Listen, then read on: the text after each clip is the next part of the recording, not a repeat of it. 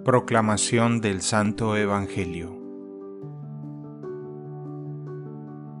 En aquel tiempo Jesús dijo a sus discípulos esta parábola.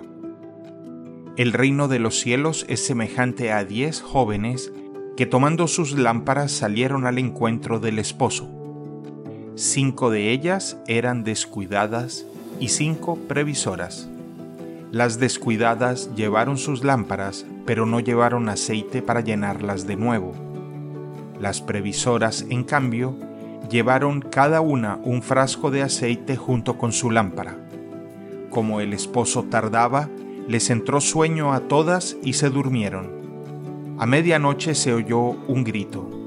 Ya viene el esposo, salgan a su encuentro.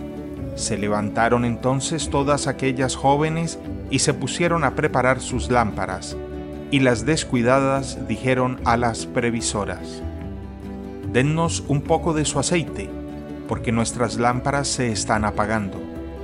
Las previsoras les contestaron, No, porque no va a alcanzar para ustedes y para nosotras. Vayan mejor a donde lo venden y cómprenlo.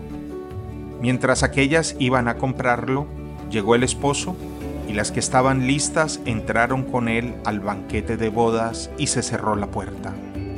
Más tarde llegaron las otras jóvenes y dijeron, Señor, Señor, ábrenos. Pero él les respondió, Yo les aseguro que no las conozco.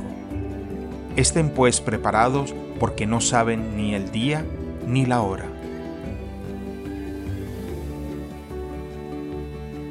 Palabra del Señor.